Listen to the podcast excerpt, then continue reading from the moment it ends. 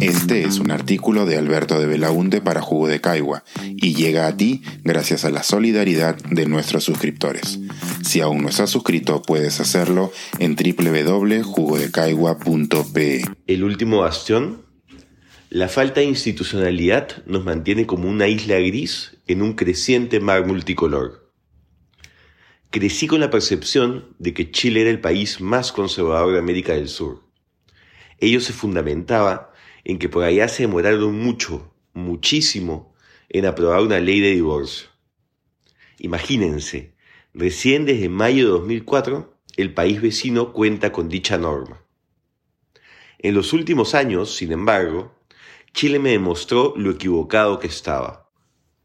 O tal vez sí eran los más conservadores, pero en poco tiempo decidieron apretar el acelerador.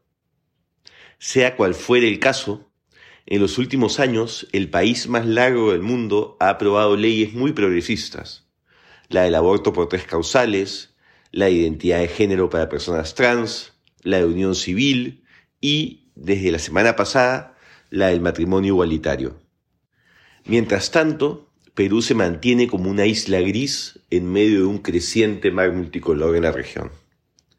Y creo que este asunto es relevante más allá del caso concreto es decir, más allá de la importancia que tiene el matrimonio igualitario para las parejas del mismo sexo y para quienes creen en la igualdad y la libertad.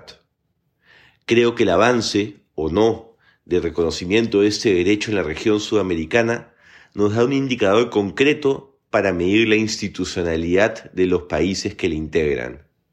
Y Perú no sale muy bien parado.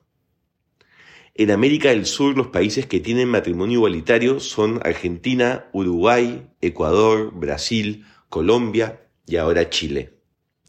De esta lista, tres lograron esos avances a través de sus congresos, Argentina, Uruguay y Chile, y tres a través de su sistema de justicia, Ecuador, Brasil y Colombia. Si ampliamos un poco el mapa hacia Centroamérica, también podríamos incluir a Costa Rica en la lista de países con reconocimiento judicial de este tipo de uniones.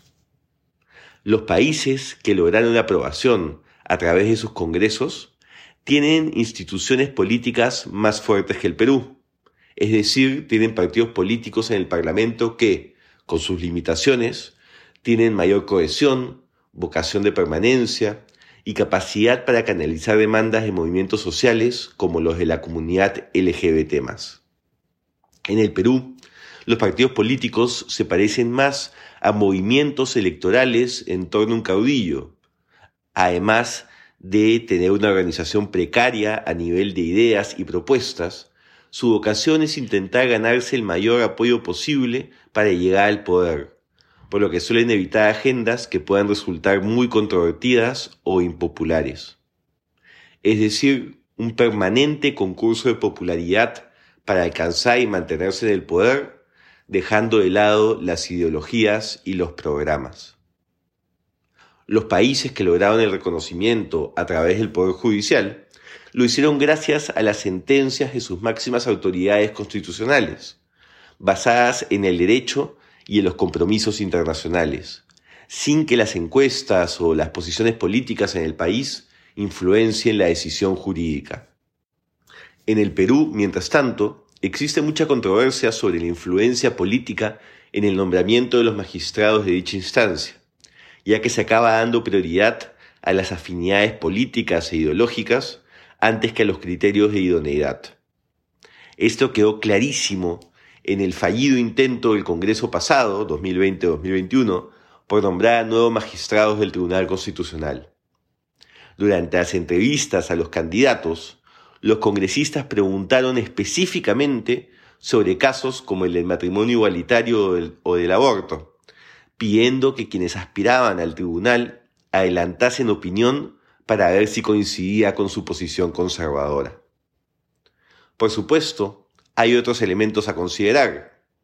El nivel de fuerza del movimiento social, el conservadurismo en el país, la influencia de las iglesias como agentes políticos, etc.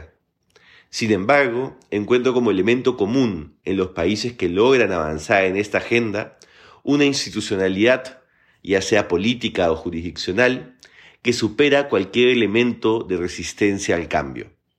Así, no es casualidad que otro país que nos acompañe en la ausencia de reconocimiento de derechos LGBT sea Venezuela, cuya institucionalidad desapareció en manos de la dictadura chavista hace varios años. Cuando hablamos de institucionalidad, la abstracción del término puede hacer que muchos lo consideren como algo académico, sin implicancias prácticas. Pero este es un ejemplo muy concreto de lo que la falta de institucionalidad puede significar en la vida de miles de parejas del mismo sexo. Sin institucionalidad, el Estado no garantiza una de sus principales funciones, reconocer los derechos de todos sus ciudadanos sin discriminación. Es de buenos vecinos celebrar como propios los avances sociales que alcanzan los países de nuestra región. Y es de buenos ciudadanos reclamar aquí por el fortalecimiento de la institucionalidad que asegure que esos avances también ocurran en nuestro país.